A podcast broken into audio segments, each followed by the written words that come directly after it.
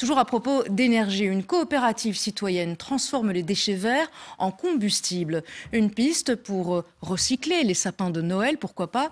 Le projet, né à Chièvre dans la province de Hainaut, pourrait être élargi. Comment ça marche? Voyons cela avec Justine Roldan-Pérez et Samuel Lerat. Dans cette entreprise de travail adapté, une des activités, l'entretien des parcs et jardins. Problème, l'accumulation des déchets verts, près de 1500 mètres cubes par an. Mais depuis deux ans, ce bois est valorisé. L'année passée, on a produit 110 tonnes de combustible qui euh, correspondent à peu près à 50 000 litres de fuel. Avec ce, combustible, donc, on, alimente une chaudière bois donc, qui a été installée donc, euh, il y a deux ans et qui vient donc, euh, remplacer la consommation de fuel. Donc, le moulin de la fait une économie de, de 15 000 litres de fuel par an. Déchiquetés, triés, séchés, les morceaux de bois sont ensuite transportés jusqu'à la chaudière qui s'auto-alimente. Tout est géré par les travailleurs de l'entreprise.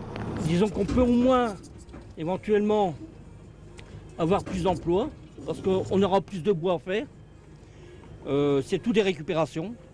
Donc, euh, moi je dis, euh, c'est bien fait, c'est bien étudié.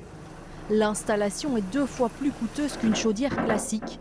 Le système est donc avantageux et rapidement rentabilisé par des structures ayant une consommation annuelle d'environ 10 000 litres de mazout.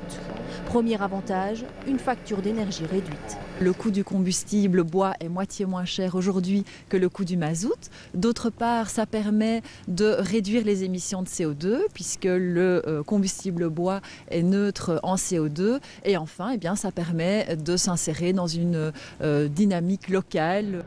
L'entreprise ne consomme qu'un tiers des plaquettes produites localement.